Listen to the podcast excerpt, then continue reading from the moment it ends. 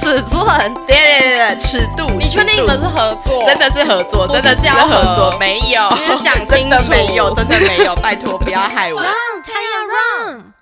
Hello，大家好，欢迎来收听《弹牙向后跑》，我是弹牙大不粘牙天雅。我是 CL，最近刚刚好，我们录音的当下已经是年末了。我最近在思考一件事情，就是今年的我自己到底是不是我喜欢的状态。然后我觉得大家在年末的时候，好像都会有一些新年新希望，就是明年要变成一个怎么样的人呐、或者明年要有什么样的关系，明年一定要谈恋爱，或者是跟几个男人上床这一类的。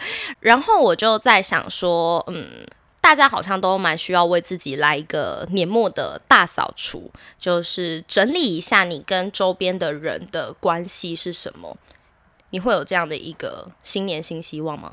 我的新年新希望可能是生小孩吧。真的吗？你有？我怎么认识你那么久都没有听过你这个新希望？你今天突然蹦出来，所以它是新希望啊，每年都有吗？还是今年突然特别像？也没有啦，只是因为没有许过这个愿望，想说许许看会不会成真。所以明年如果我们突然发现你就是声音不见了，可能就是你真的去生小孩了。我们可以远端录音啊，现在那个网络这么方便。我我不希望哪一天我们那个节目突然有孩儿的哭声，就有一只猫已经够了。小孩不行，但猫可以。我跟你讲，现在应该是喜欢猫的听众比较多。我继续讲，因为最近我有一个朋友，他很常跟我去抱怨说，他身边的女生朋友啊，啊，很娇滴滴，很公主病，很爱抱怨，然后不拉不拉不拉的。然后，其实我想要说的是，我这个朋友完完全全有这些他抱怨的特质，可是。我没有办法跟他说不，你就是你这些抱怨的对象啊，你根本就是跟他们一样。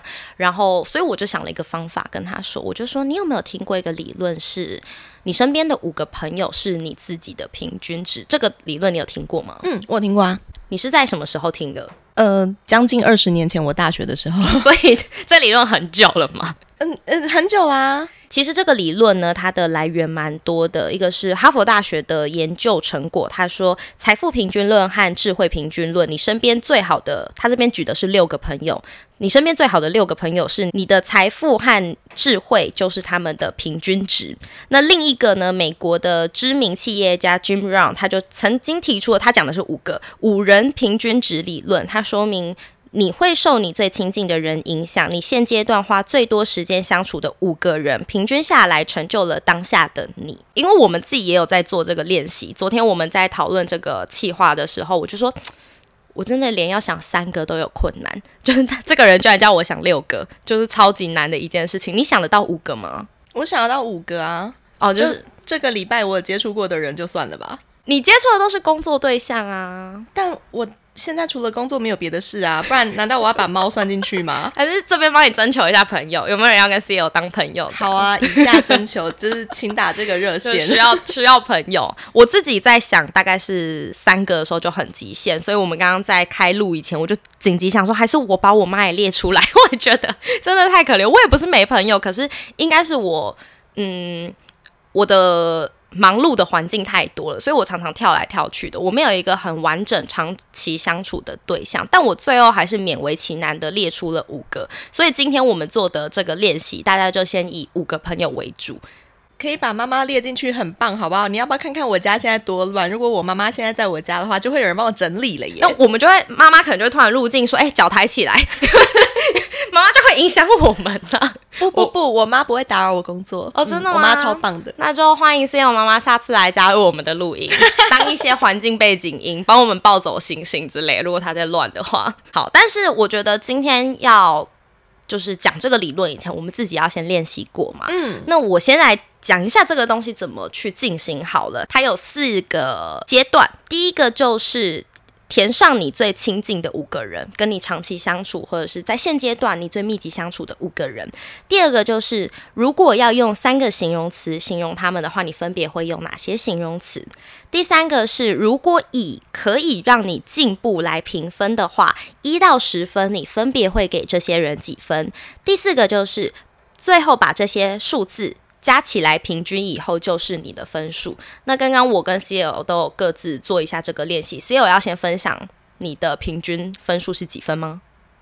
我可以先提一个我困惑的事情吗？就是一定要相处，就是有见到面，聊天、讯息、电话都不行。呃，我们是不算聊天讯息对话的，因为我们在这个练习里面，我们觉得实质的相处是最能够给予彼此直接影响的。那可能讯息上面，我们都还是可以伪装嘛。好，那我列出来的五个人，呃，我给他们的就是总分加总起来，平均之后是六点八分。六点八分，那可以跟你问一下，这五个人分别是哪些对象吗？这五个人里面，一个是你，Yes，我几分？你先讲，八分。这已经是我给所有人里面最高分了。耶，好，那我要听接下来。另外一个给到这么高分的是我认识的一个咖啡店的老板，他同时也在做地产开发。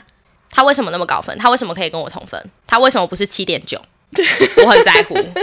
他凭什么？因为这个人他在就是相关的业界是我的前辈，那他本来是我之前在做智能的那间公司的潜在客户，后来没有成交，但是我们变成朋友。他让我看到很多跟我原本的产业不一样的东西，所以这个人给你的进步是从那个时候认识到现在都一直有在更新的。对他不断不断在做新的尝试。这个人大我一岁，他在他的生活当中，他一直。建立在这一些可能做共享空间，或是呃做这些开发的事情上，然后。不断在做新的挑战、新的尝试，包括他现在做的地产开发，他会去跟一些房东合作。那这些房东合作，有些老屋，他就把它拿来，也许是做一些简单的装潢，然后可以做一些再利用。那现在有很多人就跟我一样，可能是自己接案啊，或者是有一些像做设计师啊，他们需要一些可以工作的空间，甚至他可以在这个空间里面跟很多其他人做交流。所以在他的咖啡店里面，也可以呃去跟很多不同产业的人。做一些交流，你会知道很多不一样的市场资讯。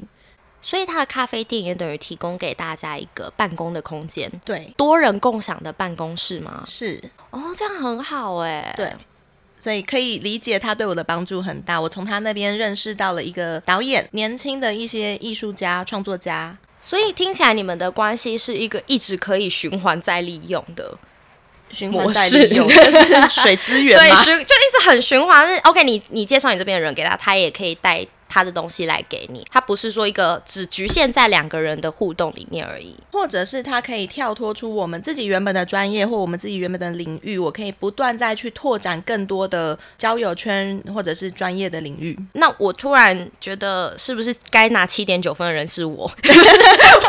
为什么我跟他同分呢？为什么我是八分？我觉得我跟你相处的过程当中。有非常多事情在启发我，跟用来检视我自己是什么样的人。哦，我是你心中那把尺吗？对，就是我记得有一次我受邀去参加一个广播节目，他就问我说，为什么会想要跟一个年纪我们相差十五岁、对十四五岁的一个女生合作？那我就跟他说，Taya 是一个个性很善良的人。然后性格很单纯，在这么复杂的社会里面，还可以选择维持善良，然后保有单纯这件事，我觉得很难得。尤其你又是在跟影视相关的产业接触跟工作，说不定哪一天就会有我睡导演或者睡制作人的新闻跑出来啦。我第一个是会先问你，他鸡鸡大吗？好，那我就接下来再问你剩下的三个人了。剩下的三个人呢？一个是呃，我现在有一位在合作的歌手，那我在做他就是今年度的所有的网络上的宣传。还有一个是我在合作的一个图库公司，他是那间公司的老板。那再来还有一个就是上直先生，就是我认识的一个作家，那一个老师教文案教国文的老师。那这三个人好，呃，上直先生，你给几分呢？上直先生，我给六分。给六分的原因是什么？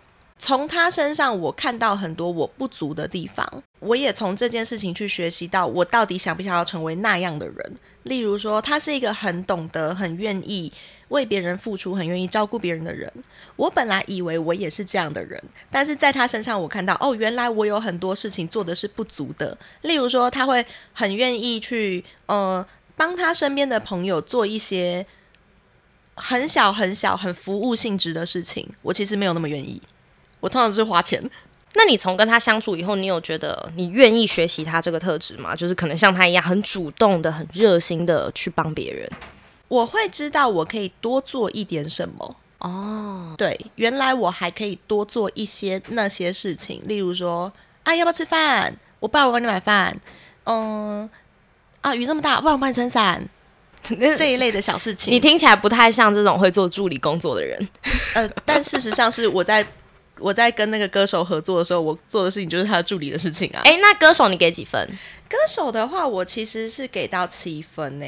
给七分的原因是，嗯，第一个是这个歌手是一个在工作上非常严谨的歌手，那呃，对很多的小事情、小细节的要求的标准都很高。能让你说要求高真的很不容易，因为你自己本身就是一个高规格的人啊。你说男人这部分吗？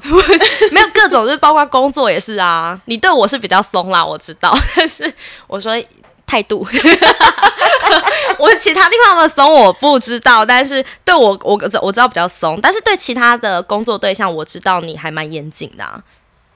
对，但是这个歌手让我感觉是他虽然在要求的东西很高，规格很高，但他的态度上是让你感觉很舒服的。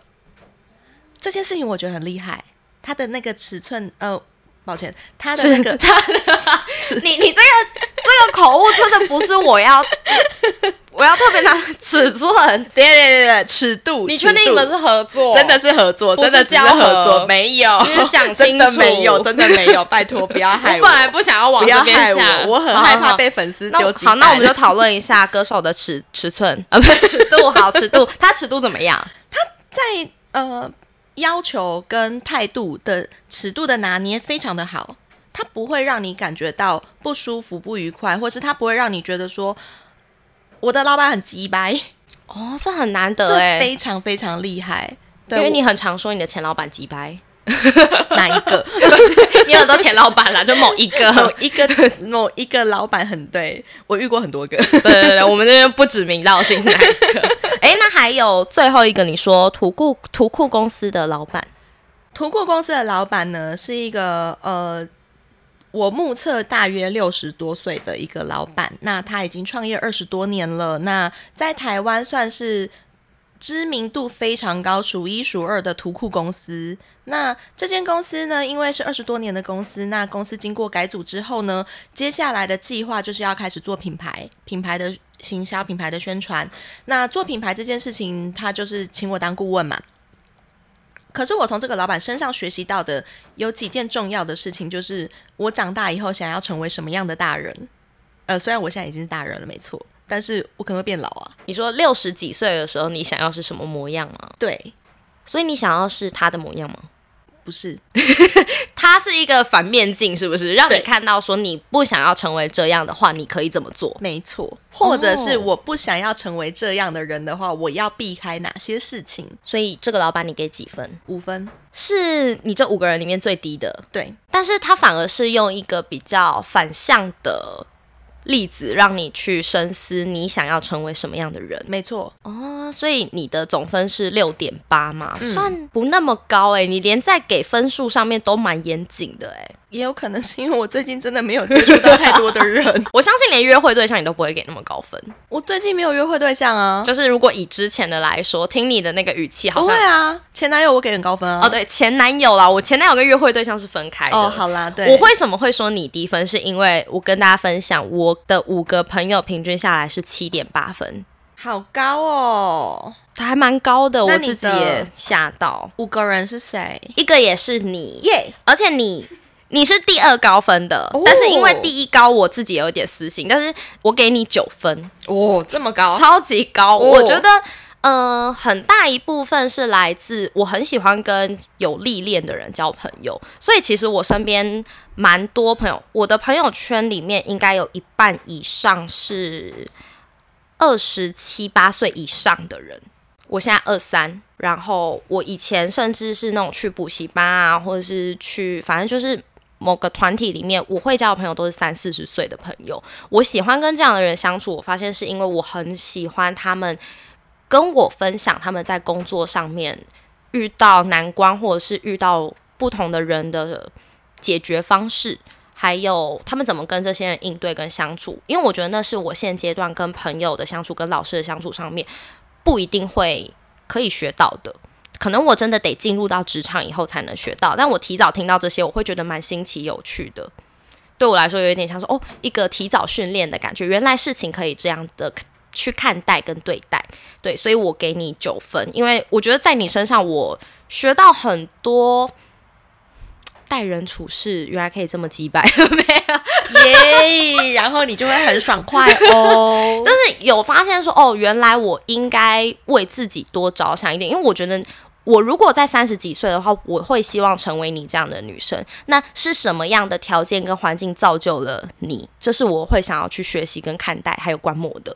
我二十几岁就就就已经这么击败了，所以我要从现在开始击败，才可以变成你这样的人吗？嗯，也有可能啊。因为我要同时保有我的善良。哎，我还是蛮善良的啊。善良，我的定义会是这样子，就是你知道什么对自己好，什么对别人好，然后你不会去选择做那些损人利己的事情。但我现在就常常在做。呃，助人又不利己的事，我觉得利己是我现阶段很需要学的一件事情，就是什么对我自己才是真的有帮助的。那我觉得在你身上我是能够学到这一件事情，所以我给了九分。然后第二个是呃，我现在在约会的一个对象，那其实我们也约会蛮长一段时间了，我给他九点五分。呃，他也是年纪有大我一些的人，然后。我跟他相处起来，他其实很常能够跳脱我们两个人的关系，在一个比较。高的位置，或者是至少比较局外人的位置，来跟我说我们的关系，或甚至我的工作，或是我跟你的这个节目，他可能也会以一个其他的角度来跟我去分析。他甚至也不是告诉我说怎么样做可以更好，而是像是我跟你之间的互动，你能够带给我什么，或是我能够带给你什么，这些都是他会从他观察到的方面跟我讲。而且这个人他评断人的方式从来不会用负面的角度，他很能够不带成见的去。评论一件事情，然后都能够看到好的面相。像他在对他自己的员工的方式也是我很喜欢的。假如说，呃，员工有自己想要去处理事情的一套方式 A 方式，但是可能在 A 方式上面遇到了瓶颈，然后去跟他讨论，那我这个约会对象就会说，嗯，我的看法会比较倾向用 B 方式来做，但没有关系，你的 A 方式你可以继续去做。如果还是有瓶颈的话，你要不要试试看用 B 方式？但是其实这两个方法都没有对错。他很常也会跟我讲这一句话，就是，诶，其实你的方法或者你的看法没有对错，都是。是你当下的选择。然后他最近最常跟我讲的话是：“你只要不负你自己就好了。”那听起来蛮像你的人生导师的。对，所以我有点就是呃，对他无法放开，所以我给他很高分，九点五分。第三个是一个我在做数据分析的朋友，他很非常的理性。然后因为他爸爸是公司的高层，所以他跟他跟爸爸在同一个公司。对，还蛮神奇的。然后他跟他的爸爸常常会去讨论一些公司营运的方式，或者是诶，为什么他们高层要做这个决定，可能背后有什么考量。但他身为职员，或是他的同事们，常常是没有看到的。所以我觉得他思考的观点，很常会以。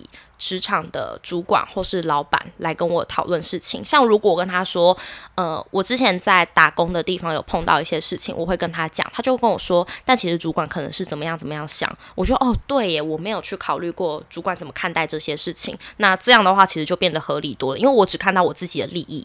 但是他常常会站在另一方，但是他说他说话的方式，其实我觉得跟你们两个人有点像，就是你们都不是用一种很强迫、强压式跟我讲说啊，主管就是这样想啊，你怎么都不站在别人的角度，是你自己长不大。从来不会，就是你们三个都不会这样对我讲话。对，那这个朋友哦，他跟我同龄，但我觉得他也蛮成熟的，所以我给了七分。那接下来两个对象，一个是我的研究所同学们，对他们居然是我现在最常相处的人，我真的要没朋友了。对，但我给他们五点五分。呃，给五点五分是因为我觉得这群朋友我很喜欢他们，但大家都还是在学习摸索的。阶段，所以我还没有很实质的看出来说我们给彼此的影响的幅度会不会很大，所以我先给了保守的分数五点五分。对，然后最后一个是研究所的老师，因为我上了研究所之后发现，哦，真的是在呃影视这一块，我需要。增长的知识还蛮缺乏、蛮匮乏的，那这是老师能够给我的，所以我给老师八分，所以我整体的分数是七点八分。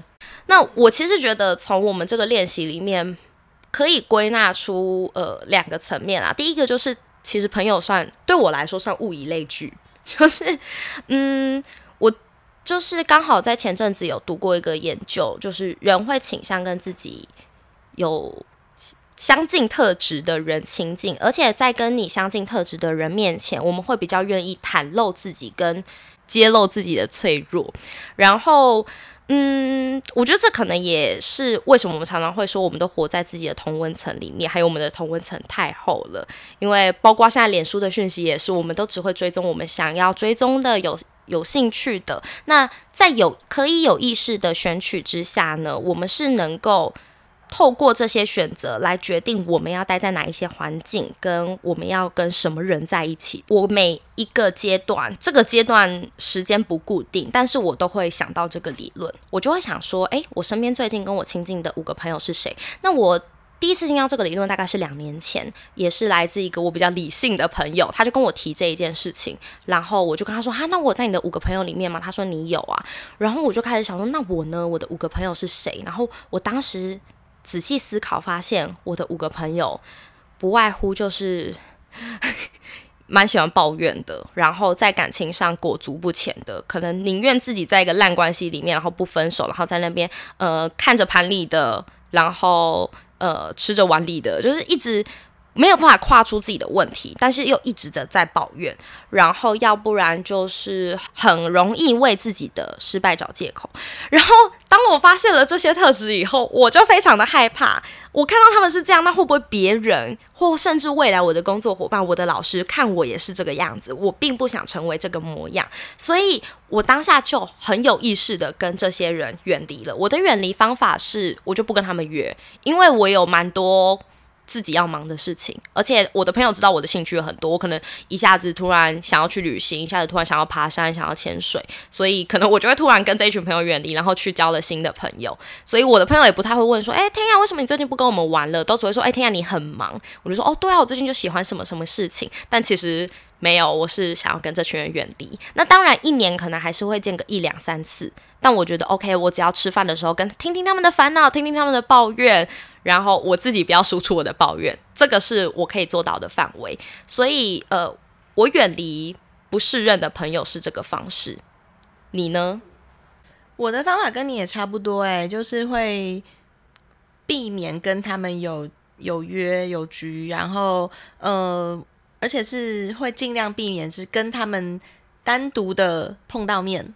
对，就是要就是大团体，大家一起就可以避免到那个尴尬。因为我可能在这种选取的过程当中，我已经开始对他们的一些状态多少已经有点不耐烦了。对，嗯，那个不耐烦，我觉得是很重要的。对，而你自己都已经知道，说待在这个群体里面对你是有毒的、有害的，真的就是赶快远离。因为我发现很多。尤其是女生很常会说啊，可是我们以后还会见面，很尴尬。哦，我跟他是同学啊，哦，我跟他 overlap 的东的人那么多，然后就是很多巴拉巴拉巴拉巴拉巴拉。那为什么你不自己去远离，找一个新的朋友圈？你可以去找别的工作或是什么，就是来替代掉这些对你有害的生活圈跟环境。那你要怎么去靠近那些你想靠近的人？我其实算是能够在第一二次见面的时候就跟对方聊出来说，哦，他大概是什么样的人，我会帮这个人贴个我心中的标签。我记得我们第一次见面有一个话题就是可口可乐真的很好喝吗？我就想说，我从来没有思考过这个问题，你就说不，他贩卖的是快乐。天哪，我们还接得到可口可乐的叶配吗？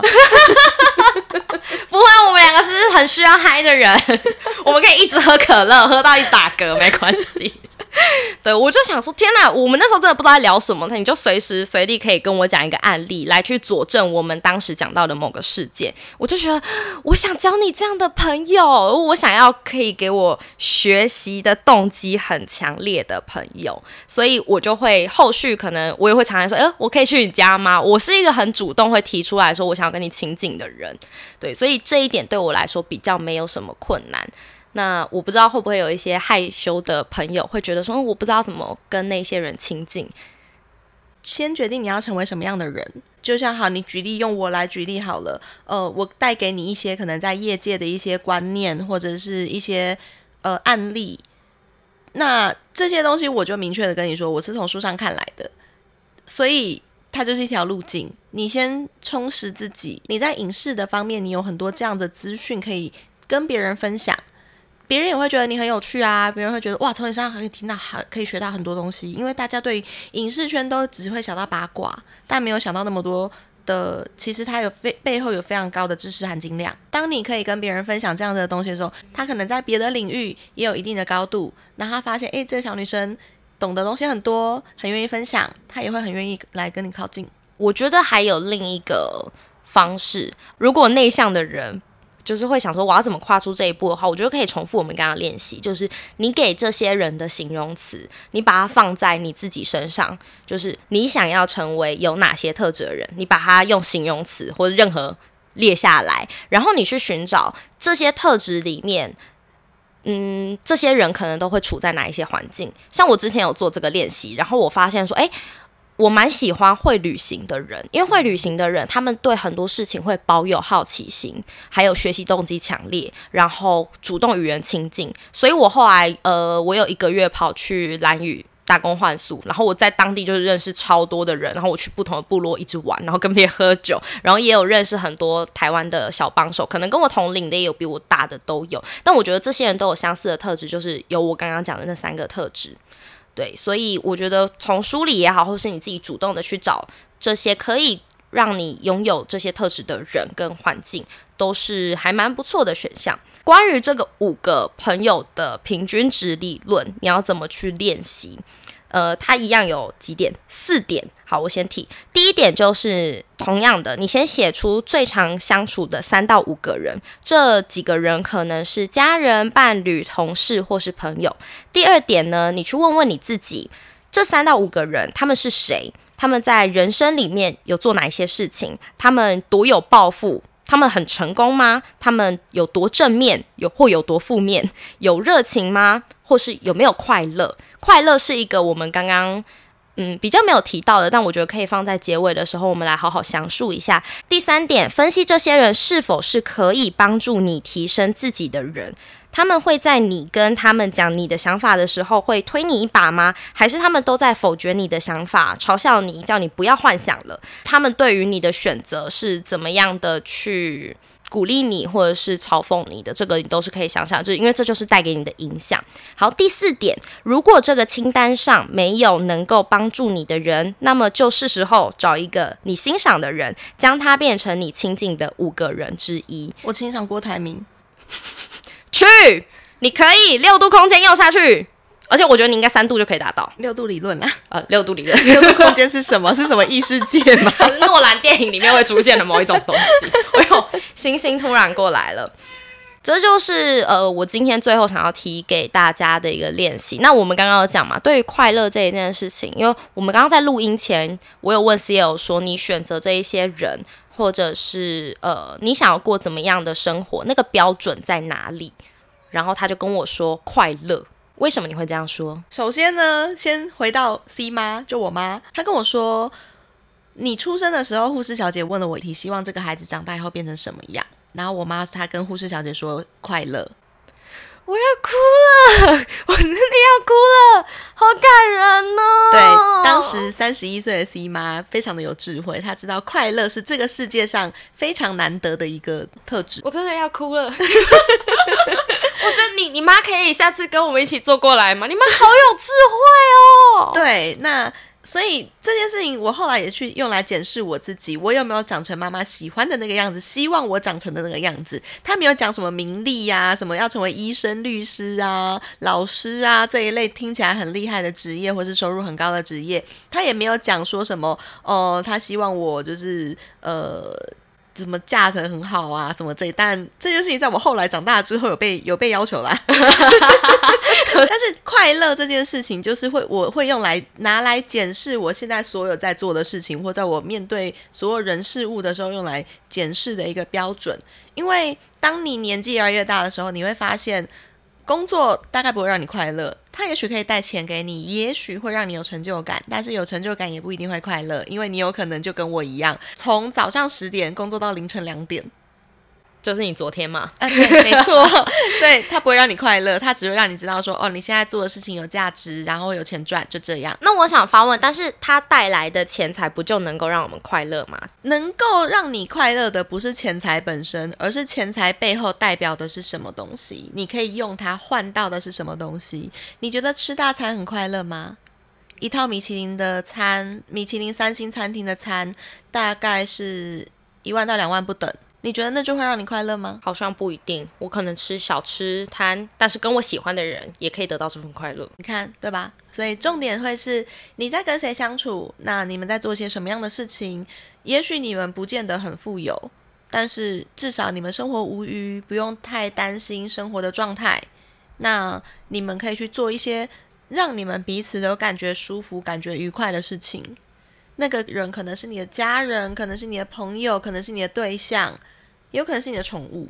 但如果有一些朋友他会吸毒，然后吸毒也让你快乐，这样怎么办？会不会有人这样提？说实话，我听到蛮多的，当下都只是因为他有一件想要逃避的事情，所以他选择去麻痹自己的神经，让自己在另外一个方向感觉好像得到了快乐，可是那个快乐不会让你内心得到满足。